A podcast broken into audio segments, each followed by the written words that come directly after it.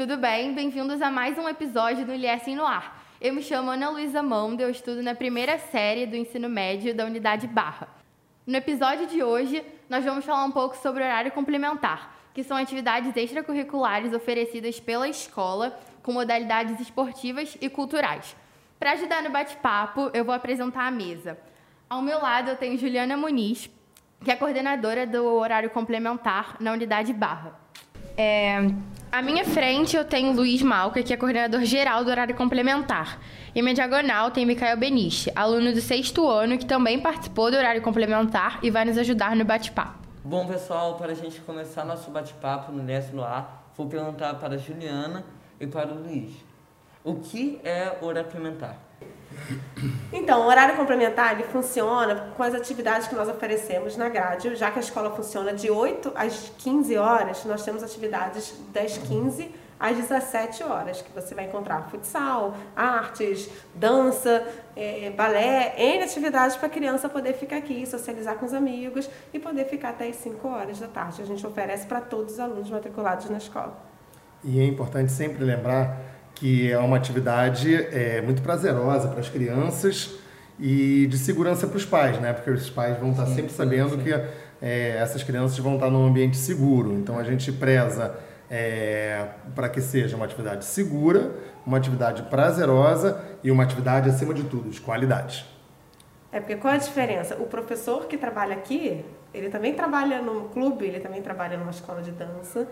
E aqui você tem a mesma qualidade de qualquer profissional que você vai encontrar lá fora, com a facilidade de sair três horas e já emendar sim, sim. na atividade, com as pessoas que você brinca no recreio. É. Isso vocês podem falar. O que, que vocês acham do horário complementar? É uma, um assunto muito interessante que o Luiz abordou, você falou agora, é que essa facilidade também de estar na escola, de ser um ambiente seguro, porque meus pais, ambos os dois, eles trabalham de manhã até o horário da tarde e sempre foi um pouco mais complicado para ter que me levar para alguma atividade. Então, desde pequena, eu estava habituada a participar do horário complementar e eu me divertia muito, era muito prazeroso e era bom porque minha mãe, ela não costumava ficar em casa como é frequente na sociedade. Então, ajudava na organização e eu sempre me diverti estando aqui até mais tarde. E a sua turma ficava bem. Assim, ficava. era uma turma cheia. A sua sim, turma. sim, A sim. sua irmã também ficava? Minha irmã ficava também. Eu e minha irmã fizemos horário complementar até mais ou menos. Eu fiz até o sexto ano, mais ou menos. Minha irmã parou também há uns dois aninhos, mas a gente adorava. E o que é legal, é, é, e o que é legal também que a gente desenvolve muita autonomia na criança, né? É, porque muitas vezes a criança ela tem que trocar de roupa, ela vai comer o lanche dela, então isso ela vai começando a criar uma independência muito grande. E é também criada pela integração que ela tem com crianças de outras idades e outras séries. Então, esse intercâmbio também de idades é muito bacana. Com certeza. É, quando eu fazia natação, que eu acredito que foi por volta do quarto ano, assim, é, eu acabava socializando com pessoas de outra série, porque era mais dividido por nível. E eu tenho uma amiga que já saiu da escola, não vou citar o nome, mas que já saiu da escola e que eu mantenho contato ainda, porque a gente socializou no horário complementar. Então é uma coisa que ajuda a unir, ajuda a conhecer pessoas novas. Acho que isso é muito importante na trajetória da vida e do Liesen, porque marca a história Conexão. realmente. E o Micael também está desde, desde infantil com a gente. Hoje ele é sexto sim, ano. E eu ainda faço, né? Ainda faço algumas atividades. Antes eu fazia muito mais, só que eu parei. É, agora, atualmente, eu faço futsal e judô, terças e quintas. É, antigamente tinha muita, muita, muita mesma pessoa no futsal. Tinha pessoa do sétimo, oitavo ano, até mesmo no judô. E é isso, eu me socializei muito com as pessoas. E até hoje eu falo com algumas delas, né? Uma coisa muito interessante também, que é uma dúvida até inclusive minha, que quando surgiu o horário complementar? Vamos lá. Essa é uma pergunta muito interessante. O horário complementar, é, no modelo que está hoje, funcionando de, 17, de, de 15 às 17, ele surgiu em 1998. É, foi quando exatamente a escola mudou, né? Porque antigamente a gente tinha dois turnos, o turno da manhã, que eram é, alunos do Fundamental 2 e médio, e o turno da tarde, que eram os alunos do Fundamental 1 e médio. A partir de 1998, a escola mudou o horário e o, fundi, o infantil o fundamental 1 também foram para um horário integral, né, de 8 às 15, e aí que surgiu o horário complementar nesse formato, foi quando eu comecei a coordenar também. A gente já tinha futsal, a gente tinha judô, tinha natação, tinha já capoeira, a gente tinha ginástica rítmica, balé. tinha o balé, então a gente tinha já um leque de opções muito grande. E aqui na Barra era só uma casinha. É, nesse ano a Barra era só uma casinha, não era esse prédio maravilhoso, e boa parte do horário complementar a gente fazia na casa de festas, que hoje é a extensão do Lies em Barra. Nossa, que é onde a gente está agora, né? É onde a gente está agora, exatamente. é. E é muito rico, agora principalmente, assim, não estava aqui em 1998, né? Mas, estando aqui, né, enquanto eu era pequena, eu cheguei a fazer muitas atividades. Eu fiz balé, eu fiz ginástica, eu fiz natação, eu fiz capoeira, eu fiz futsal. Fiz muitas, muitas atividades, atividades. enquanto eu vim crescendo. Então, é muito interessante que, tipo, desde sempre tem esse leque, né? Até porque a criança, assim, desde quanto antes ela for apresentada a diversas modalidades esportivas, mais ela vai se identificar, você tem a oportunidade de oferecer para ela poder se identificar com uma para seguir a vida. Por exemplo, o Micael falou que faz judô e futsal. Sim. Mas hoje você escolheu isso. Sim. sim. Há quanto tempo você vem fazendo diversas atividades dizendo, não, eu gosto de futebol e judô? Hum, sim. E, assim, desde 1998, né, que foi quando surgiu o horário complementar aqui no Liessing, foi um diferencial para a escola, porque a gente não via isso acontecendo muito comumente em outras escolas, mas atualmente a gente vê que tem muitas escolas oferecendo. Então, vocês dois principalmente, o que vocês acham desse, é, dessa situação que antes era um diferencial do IES e agora virou uma exigência em escolas particulares em geral? É, isso é muito importante porque é, muitos pais não têm condições de sair do seu trabalho às 15 horas para buscar os seus filhos, mesmo que eles retornem para casa de van os pais não têm condições de estar em casa 15, 30 ou 16 horas, pelo menos aqueles que trabalham, né? pai e mãe. Então, é, a opção de não ficar com, de repente, pessoas que possam estar trabalhando para as famílias e a criança ficar sem uma atividade, às vezes ficar em casa sem fazer nada, ou só vendo televisão, ou celular, computador, o que seja, aqui ela está fazendo uma atividade esportiva ou cultural e tendo aí um conhecimento muito mais amplo para ela.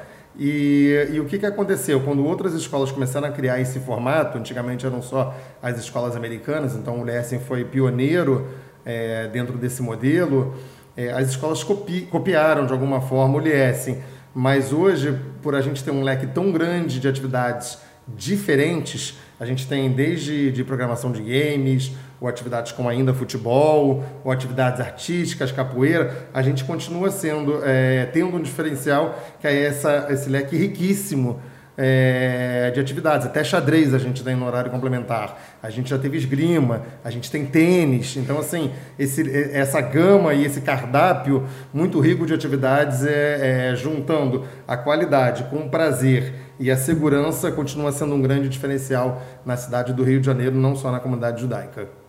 Sim. E segurança é. Você está trabalhando no clube no âmbito escolar. Então aqui a gente não trabalha só o esporte, a gente trabalha a educação voltada para o esporte. Perfeito. Diferente do que a gente vê no clube, não tem muito essa questão voltada também de educação, porque a partir do momento que você pisa na sala para fazer uma aula de futsal, desde a hora da chamada até a hora de encerramento, é tudo voltado para a educação. Sim, sim. E tendo esse leque muito grande assim de opções e possibilidades de modalidades esportivas, culturais, como é e vem sendo e será montado é, as opções, as modalidades que são escolhidas pelos alunos? Todo ano a gente recolhe todos os os pedidos de atividades. Sempre a gente ouve alunos, diretório de pais, indicação de pais, para ver o que, que é possível, dentro do espaço que é possível, que a gente tem dentro aqui da escola, das três unidades, para ir fazendo um piloto. A gente tenta uma unidade, se der certo, vai ampliando para Botafogo e Barra, para Leblon e Barra e Botafogo, até chegar em todas as unidades. A gente vai sempre testando e todo ano a gente oferece uma modalidade nova. Isso que a Juliana fala é muito importante e é engraçado que às vezes é, pode ter também é, uma característica específica de cada unidade. Eu vou dar um exemplo. A EVB, que é o voleibol do Bernardinho, é muito forte em Botafogo é, e já não é tão forte na Barra. Né? Mas a gente tem a, a ginástica rítmica que hoje cresceu em Botafogo, mas ela sempre foi muito forte na Barra. Né? Então, assim, às vezes isso também pode variar de geração para geração ou de unidade para unidade, né? Como o tênis hoje ele é piloto é, na barra e a gente pretende levar para Botafogo depois. Né? Mas é interessante a gente ver que às vezes existe essa característica de unidade para unidade. É, desde pequeno eu fazia muito horário complementar. Sempre fiz e sempre gostei muito das diversas atividades que o LESSIM trouxe para todos os alunos.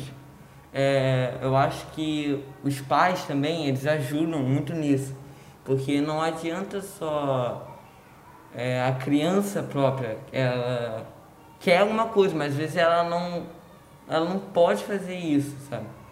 Então, eu já fiz muitas atividades, como eu tinha dito, como judô, futsal, vôlei, capoeira, e eu ainda pretendo fazer mais. Só que. É. Não depende só de você, depende é, do bolso dos seus é, pais. Exatamente. Também depende dos meus pais, né?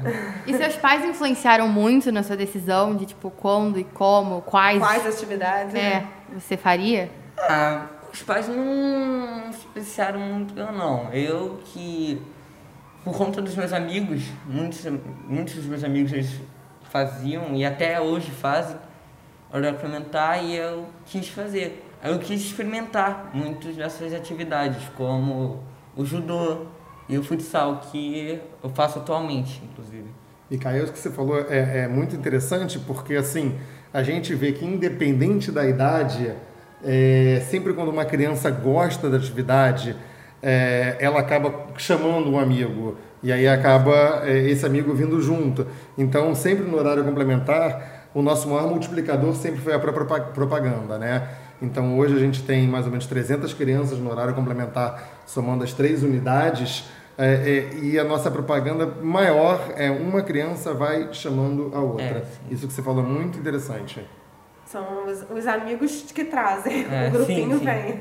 Isso é importante, porque também ajuda na integração não só com outras séries, mas dentro da sua própria, própria turma. Série, porque sim. não foram seus amigos que fizeram, chamaram. Acho que isso ajuda também na integração, na integração de uma turma realmente. Porque às vezes precisa de um facilitador. E esportes, que também são jogados coletivamente, é, ajudam sempre nesse, nesse meio. É, fora assim, é muito maçante você às vezes ficar tipo de 8 às 3, você sai de uma aula, sai para outra. O horário complementar é aquela coisa que você tem que estar ali por prazer. Sim. Você não pode estar aqui, a seu pai quer que você fique, você não pode ficar numa atividade que você não gosta. Sim, sim. você dá uma relaxada. Você tem que pensar, ah, agora vamos sim. soltar. E você estando com os seus amigos também torna mais fácil, porque é. eu sempre fiz pelo menos com duas pessoas assim da minha série que eram realmente minhas amigas. Então, é, funcionava, porque eu tava ali porque eu gostava, porque minhas amigas faziam, porque eu me divertia. Então sempre foi um facilitador. Vamos lá, né? Essa é para os dois aqui. E vamos lá. Luiz e Juliana. Os pais de igual unidade podem de mais. Podem não. Precisam de mais vagos de horário complementar. Pais de qual unidade? Eu acho que do Leblon vem crescendo muito, né? E Leblon não tem van nenhuma. Não tem van. Isso é uma coisa, porque os pais também moram muito perto, né? É. Mas como é uma escola fisicamente menor, às vezes as vagas elas acabam é, acabando um pouquinho mais cedo, porque as salas não comportam muitas crianças. Mas eu acho que isso depende muito também da, da atividade e isso também não tem regra. Às vezes o futsal acaba muito rápido, às vezes a ginástica rítmica, às vezes é, pode ser o, o, o games. Sim. Então, assim, isso é engraçado que não tem uma regra, digamos assim. Mas eu acho né? que, assim, é, se for botar por números, Botafogo é a unidade mais cheia. Mais então, cheia, é. os pais de é. Botafogo precisam é porque mais. tem mais aluno, então proporcionalmente, né, tem que ser a mais cheia. Existe ou já existiu alguma conversa com o setor pedagógico em disponibilizar aulas de reforço escolar extracurriculares em horário complementar? Então, devido a essa demanda de necessidade de reforço escolar, surgiram algumas atividades no complementar. Uma delas foi a tutoria pedagógica, que vingou super lá em Botafogo. Aqui na Barra foi um pouco menor. A gente nunca teve uma turma tão cheia, mas existiu. E não existiu esse ano, porque não teve um aluno matriculado esse ano. Mas em Botafogo funciona bem. E eh, são turmas cheias, tutoria pedagógica. A criança vai, estuda, faz dever de casa, tira dúvidas na matéria do dia, acontece duas vezes na semana. Já existiu algum reforço de inglês também? Então, aí em cima da dificuldade do inglês, não reforço, a Ah. gente trouxe uma atividade diferenciada, que não funciona como reforço. É uma atividade lúdica, trabalhada toda em inglês, full time. É, eu acho que minha irmã fez essa atividade em inglês. Fez. É, eu lembro dessa Agora é época. uma atividade, tanto a, tu- a tutoria como o inglês, que as crianças estão procurando menos esse ano e estão pedindo para sair, porque devido à pandemia, a necessidade de atividade física das próprias crianças aumentou. Então elas mesmas estão pedindo para que sejam é, atividades que é, possam não estar sentado, possam não estar dentro de um lugar fechado. Então a- eu, eu percebi isso em Botafogo, como a Ju falou, as turma- a turma era muito cheia na, na tutoria e isso mudou justamente pela necessidade das crianças de desejarem fazer algo mais físico pós-pandemia. Foi uma mudança aí que a gente Pô, sentiu. o pessoal ficou muito sedentário, né? É. Assim, Foi uma mudança que trouxe. Sim. Qual atividade vocês têm mais vontade de disponibilizar para os alunos? Juliana, vai você nessa. Assim, tem atividades que só funcionam em uma, uma unidade que gostaria que funcionassem em todas. Por exemplo, o tênis que entrou esse ano. Nós tivemos esgrima que funcionou três anos seguidos. A atividade era muito legal, só funcionou na Barra. Poderia ter ido também para Botafogo, só que não teve tanta procura. Que mais? É, A gente, a gente sofre um pouquinho, entre aspas, no sofrer, porque a gente tem muita Espaço. procura de atividade física, ainda mais pós-pandemia. É, e a gente não tem tanto espaço físico, quer dizer, existe um limite dentro da escola, né? A escola não pode ter 10 quadras, É. infelizmente, para quem é de educação física até adoraria, né? Mas a gente sabe que os espaços são compartilhados com outras atividades, então a gente tem um limite aí. Mas eu tenho certeza que se a gente tivesse mais quadras, a gente poderia ter mais mais ainda, com certeza, atividades, atividades sim. esportivas é realmente é o mais forte, né? É. O que poderia ser ofertado para atrair os mais velhos, Fundamental 2, ensino médio, para o horário complementar? Olha, essa pergunta é sensacional, porque durante assim alguns anos isso foi tema de nossa reunião e capacitação de final de ano, né? E ah, a gente já tentou várias estratégias, mas a gente acredita que eh, devido ao LES ser uma escola até muito forte, pedagogicamente existe uma necessidade dos alunos irem para casa, estudar, se dedicar a, a algumas coisas e quando sobra um tempo existe também o desejo às vezes de fazer alguma coisa fora do ambiente escolar até porque quanto mais velho fica mais tempo fica também na escola né o pessoal às vezes de ensino médio já chega é, fica de 7 a 1 e tem duas vezes na semana que às vezes fica até às 15 E isso é um fator limitante. É, porque às você, vezes quando tem eles vão embora uma hora, uma e É. a gente não tem espaço livre na escola para oferecer uma atividade. Exatamente. Então, assim, a gente já tentou jiu-jitsu, que a gente tem até algumas crianças de sexto, sétimo Já ano. oferecer natação aqui na Barra. É, a gente ofereceu natação na barra, mas é, a piscina também não é tão grande para alunos mais velhos, né? E a gente já teve handball para o pessoal de Fundamental 2, que encheu na época, mas depois acabou esvaziando. Então as iniciativas elas já aconteceram, aí às vezes elas vingam assim por um ano, mas de- depois, principalmente devido à carga de estudo, acaba é, dando uma esvaziada, porque chega mais para setembro, outubro, todo mundo quer se dedicar um pouquinho mais à escola, passar de ano, aquelas coisas todas, né? Sim, é Mas muito é um, estudo, foi um assunto realmente. muito legal, essa, essa pergunta foi maravilhosa. É. Bom, gente, agora chegou ao fim nosso podcast e eu queria agradecer a todos vocês, Ana, eh, Juliana e Luiz. E se vocês quiserem falar alguma coisa agora, pode falar. Obrigado, Micael. Queria agradecer também a nossa mesa, ao- aos nossos técnicos ali que possibilitaram e nos convidaram a estar participando, o pessoal da mídia da escola. Mas agradecer sempre a direção que apoia há mais de 20 anos o horário complementar, ao diretório de paz e agradecer muito a minha equipe, a Juliana, que eh, trabalha comigo, é maravilhosa, a minha assistente Jaqueline, a todos os profissionais do horário complementar, que são também muito, muito maravilhosos. A gente não pode esquecer eh, de todos eles que fazem esse trabalho no dia a dia com muito carinho e com muita dedicação para os alunos do Liessing. E o que eu mais gostei foi poder ouvir vocês. Ouvir o lado do aluno, Do aluno. sobre a gente. Ah. Por tantos anos que vocês ficaram conosco. Obrigada, gente. Obrigado. Obrigada. E obrigada por assistirem. É, amém. E ouvirem, assistirem e ouvirem. Ah, é? Valeu, gente. Cumprimento de pandemia, vem, Micael. Bom, pessoal, chegamos ao fim. Novamente queria agradecer e fique atentos aos próximos episódios. Tchau, pessoal!